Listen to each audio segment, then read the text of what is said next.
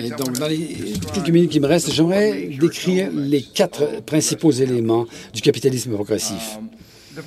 Alors, le premier, bon, j'en ai, fait mention, il s'agit de réécrire les règles de base, de, euh, de contenir, attendez un petit peu, euh, s'assurer que l'on euh, vit au, à l'intérieur de, nos frontières planétaires. C'est une question de règles et de... Ensuite, c'est les dépenses publiques, de faire ce que le secteur privé ne fera pas, ou de faire ce que, le gouvernement sait bien faire. Je vais peut-être en parler dans quelques minutes, me m'étendre un peu là-dessus. Le troisième point, c'est un système fiscal euh, beaucoup plus juste et ensuite assurer l'accès à une vie décente pour, chaque, pour tout un chacun, y compris aux États-Unis, par exemple l'option publique. Ici, euh, je résume simplement ce que j'ai dit euh, avant, c'est que les marchés n'existent pas dans le vide, ils doivent être structurés, et les sociétés ne peuvent pas fonctionner sans de bonnes règles. Bon, l'exemple que j'utilise toujours, c'est qu'il y, a une idéologie qui existe qui est contre la régulation, contre la réglementation aux États-Unis. Et moi, je dis toujours, si on n'avait pas de, de, feu de circulation, à New York, toutes les villes seraient complètement embouteillées, on ne pourrait aller nulle part. Les euh, feux de circulation, ben, ce sont des régulations. On dit qui peut passer, qui peut ne pas passer, qui ne peut pas passer. Il faut des régulations pour que la société fonctionne. Bon, évidemment, c'est un exemple peut-être simpliste, mais enfin, c'est vrai dans tous les secteurs de notre économie. Mais euh, il faut toujours se rappeler que les règles ont des conséquences au niveau de la redistribution. Il peut y avoir des euh, règles euh, qui enrichissent, par exemple, les, PDG aux dépens des, salariés. Il peut y avoir des, règles qui vont justement aider seulement les entreprises. Donc les règles et les régulations et les néolibéraux ont dit qu'il ne fallait pas de règles. Un changement de règles pour avoir une meilleure distribution, plus équitable. Parfois, on, fait état de prédistribution parce que ça réduit l'étendue de la redistribution euh, requise. Et donc, le problème, c'est que les règles sont réécrites à une période de euh, au niveau du néolibéralisme de façon qu'ils conduisent à plus d'inégalités euh, et là, maintenant, il faut les réécrire pour atteindre une, pour avoir une économie plus dynamique et une meilleure égalité. Euh, environ toutes les règles euh, qui gouvernent l'économie doivent être réécrites. voilà, il faut assurer une meilleure concurrence, une meilleure gouvernance, des lois sur, les, coûts. Par exemple, une des règles en Europe, c'est que la, la macropolitique ne se concentre que sur l'inflation. C'était un problème dans les années 80, mais le problème aujourd'hui, c'est la désinflation et le manque de, de, de, travail. Et dans le, la Banque centrale européenne et le néolibéralisme ne concentrent que sur l'inflation, un problème auquel nous n'avons pas été confrontés au cours des, des, dernières décennies.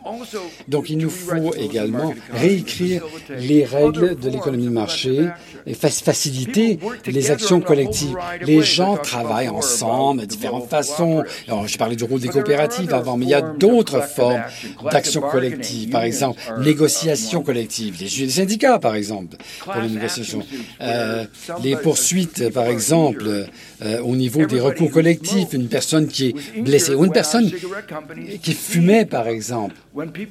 Donc, bon, il y a eu le, cas du tabac et les opioïdes, par exemple. On leur a dit qu'ils n'étaient pas, euh, qui, qui, que c'était sans gravité. Et les gens sont morts de cela. Chaque individu n'a pas les ressources nécessairement économiques pour poursuivre euh, ces acteurs, mais en agissant ensemble, euh, au niveau par exemple des recours collectifs, ils ont la force d'attaquer euh, ces groupes. Et la Cour suprême des États-Unis a contrôlé, contrôlé à 5 pour 4 par l'aile droite, essaie de, de, se battre contre justement les, les recours collectifs, essaie de les abolir. Et donc, en fait, il faut réécrire les règles pour s'assurer que l'on protège l'environnement. Et ça, c'est un élément qui est assez passionnant.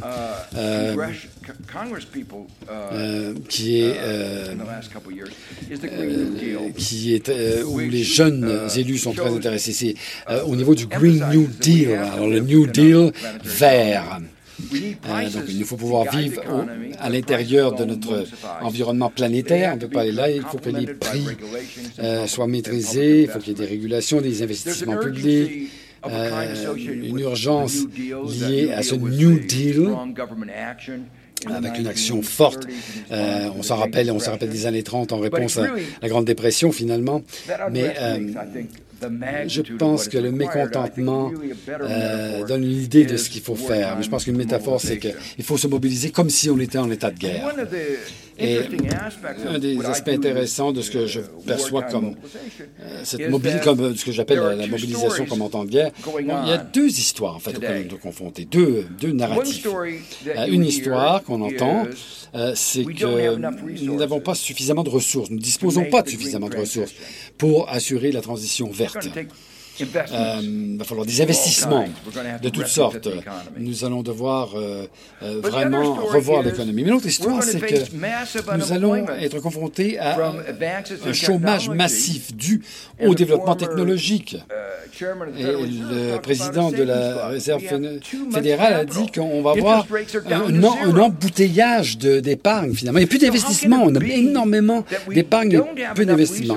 Alors pourquoi n'avons pourquoi n'avons-nous pas suffisamment de ressources pour le changement climatique Eh bien, on a un surplus de capital de l'autre côté. Donc, on n'utilise pas le capital, puis de l'autre côté, on, en aurait besoin pour des choses très importantes. La dissonance cognitive. Alors, je pense que le, le, le nouveau New Deal vert doit se faire. Pour ce qui est du deuxième pilier, c'est-à-dire les dépenses uh, progressives, les investissements dans l'éducation, la science, la um, technologie, les infrastructures ben, sont au cœur du succès d'une économie.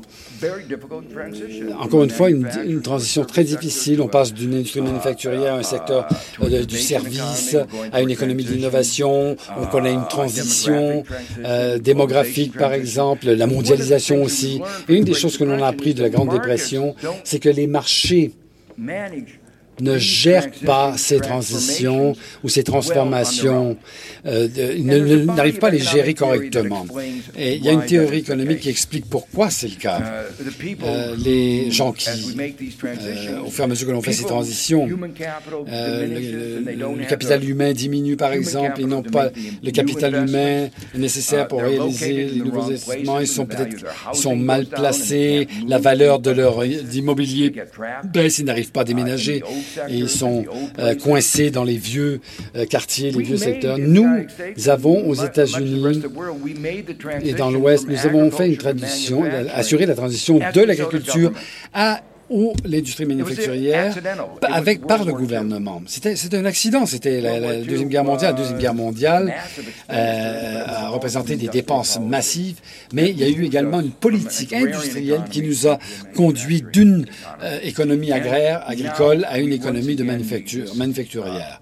Et, nous avons besoin encore aujourd'hui du de soutien de l'État pour euh, assurer cette transformation, cette transition. Enfin, les dépenses peuvent contribuer à promouvoir l'égalité sociétale et d'avoir une meilleure performance économique. En toute évidence, pour financer tout cela, il faut de l'argent. Mais la bonne nouvelle, c'est que en fait, il y a beaucoup de possibilités. En fait, on peut lever plus d'impôts, plus aux États-Unis qu'en France, par exemple, parce que vous avez déjà un taux d'imposition qui est assez élevé, si je comprends bien. Et donc, aux États-Unis, il y a des possibilités. Il faut faire très attention, par contre, quand on, on, augmente les impôts. par exemple, comment Il y a deux principes au niveau des, euh, des euh, possibilités fiscales qui n'ont pas été utilisées. D'abord, c'est mieux de, taxer des choses mauvaises que des bonnes choses. Alors, taxer la pollution. Et euh, il y a beaucoup de revenus à réaliser en, en taxant la pollution. La spéculation financière également. Les conséquences principales de la spéculation financière, c'est plus de volatilité financière. Non, et la société paye très cher pour cela. une transaction, justement, des, pour, les, taxes sur les, transactions financières rapporterait beaucoup d'argent. Il y a d'autres sources d'imposition qui permettraient de générer des revenus importants. deuxième cas, c'est alors, le meilleur exemple ici, c'est le, le, le, L'immobilier, si vous taxez les gens, par exemple, ils vont peut-être partir. Mais si vous euh, euh, taxez la propriété au à Manhattan, par exemple, Manhattan ne va pas déménager au Canada si vous augmentez les impôts. Euh,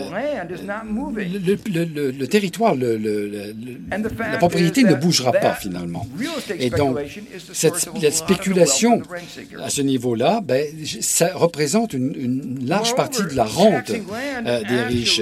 Et si on taxe justement la propriété, euh, ceci encourage la croissance économique parce qu'on encourage les gens d'investir dans des investissements progressistes, euh, par exemple la production de biens, etc., plutôt que dans l'immobilier.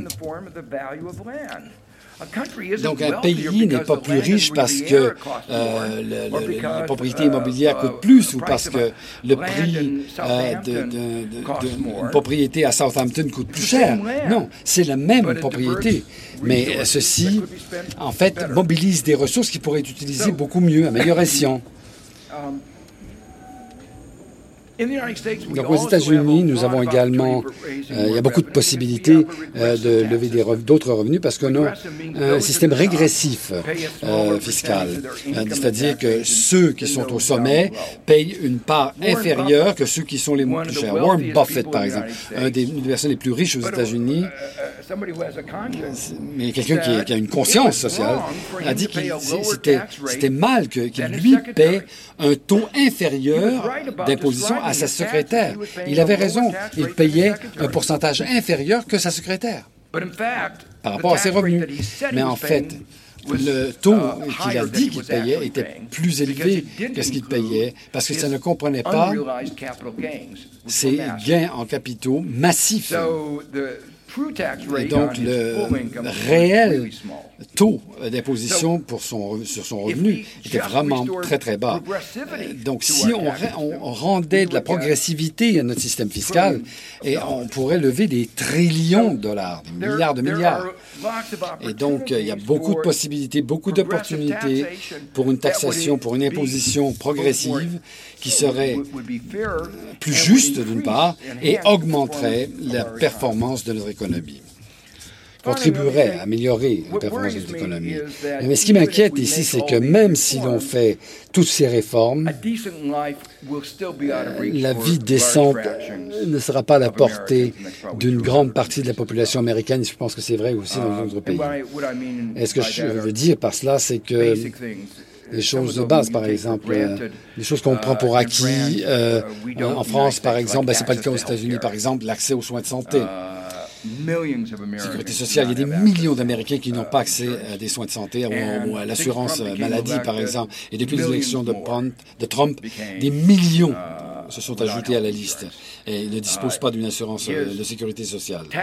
Et donc, en 2017, euh, ils ont voté une loi pour réduire les impôts sur les milliardaires mais euh, pour la classe moyenne, les taxes ont été augmentées et se sont traduits par environ 13 millions d'Américains qui ne disposent plus d'assurance santé de sécurité sociale, uh, d'assurance santé. Euh, l'assurance santé, les soins de santé sont uh, vraiment un élément très important. L'accès au travail, l'accès. Une des choses que l'on réussit, uh, euh, c'est que notre taux euh, de chômage est, bas. Mais nombre des emplois qui existent ne paient pas suffisamment, finalement. en, en, deçà du, du minimum vital. Pour donner une idée du sérieux de la chose, c'est que les salaires, les salaires de base sont les mêmes qu'ils étaient il y a 60 ans avec ajustement à l'inflation. Donc, les gens les moins euh, payés n'ont pas eu d'augmentation de salaire depuis 60 ans. Euh, et donc, euh, si, vous si, vous voulez comprendre le mécontentement ou l'exaspération aux États-Unis, um, bah, vous avez une, une, partie de, des raisons. Oui, nous avons du travail, mais ce n'est pas, ça n'apporte pas. On ne peut pas vivre uh, des revenus de ce, de ce, de ce uh, travail pour nombre d'entre eux. Euh, il y a une uh, émission de télévision, par exemple. On a beaucoup d'émissions à la télé avec. bon, c'est un peu des émissions humoristiques pour expliquer pour aider les Américains à faire face à leurs problèmes. Et un des, j'étais sur une, émission où il décrivait, il disait que à New York, par exemple, dans la ville de New York, pour payer le loyer d'un appartement avec une chambre, il faudrait travailler 600 jours par année. bon, quoi qu'il en plus, toute évidence, on ne peut pas travailler 600 jours par année. Bon, bah, l'idée, c'est que au salaire minimum, on ne peut pas vivre aux um, États-Unis. Et c'est la raison pour laquelle, aux États-Unis, aujourd'hui, uh, environ 14 uh, de la population ben, euh, sont sur l'aide alimentaire. C'est les food stamps aux États-Unis parce qu'autrement, ils ne peuvent pas vivre. Et euh, vont au lit euh, affamés, parce, pas parce qu'ils sont suivent un régime, mais parce qu'ils ne peuvent pas se permettre d'acheter de la nourriture. Ils n'ont pas les moyens de se nourrir. Après la Deuxième Guerre mondiale, il y a eu un engagement du gouvernement euh, pour assurer euh, le plein emploi. Et depuis ce temps, nous sommes, nous avons, nous sommes basés sur des instruments ou des outils fiscaux. Euh, juste, mais pour remplir cette obligation du plein emploi, il y, a, il y a une discussion actuellement, excusez-moi, qui vise à développer de nouveaux instruments. Donc, pour conclure, il faut qu'on qu'on emprunte un nouveau chemin sur le plan économique. Le, vieil, le vieux modèle économique a, a failli euh, au cours des dix dernières décennies. Euh, des changements, euh, de petits changements ne changeront pas les choses. On a besoin de grands changements basés sur ce que l'on connaît maintenant, et des succès et des échecs qu'on a connus ici et ailleurs. que le nom que vous donnez à cela, que ce soit le capitalisme progressif ou, ou une démocratie sociale, etc., peu importe le, euh, comment vous appelez l'approche? Ce qui est important, ce sont les quatre piliers que j'ai décrits. Ce qui est important, c'est qu'il nous faut un nouveau contrat social, un nouvel ordre économique basé sur une nouvelle relation avec la société civile et euh, l'État. Et comme je l'ai dit, je pense que ceci peut générer une meilleure croissance, réduire les inégalités et euh, vaincre la crise à laquelle nous sommes confrontés aujourd'hui. Merci.